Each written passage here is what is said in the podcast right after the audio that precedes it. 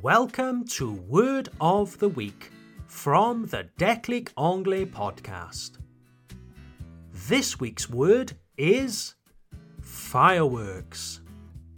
Fireworks. Spelled F I R E W O R K S. Fireworks. Translated to French, fireworks means des feux d'artifice. In the United Kingdom, fireworks are most often used every 5th of November as a part of Guy Fawkes Night, where most British towns and cities host big firework displays, similar to the 14th of July celebrations in France.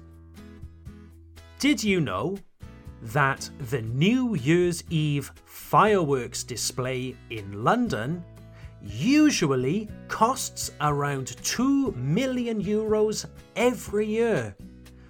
Oof! I'm happy that I don't have to pay that bill. Have a great week, everyone, and see you next time.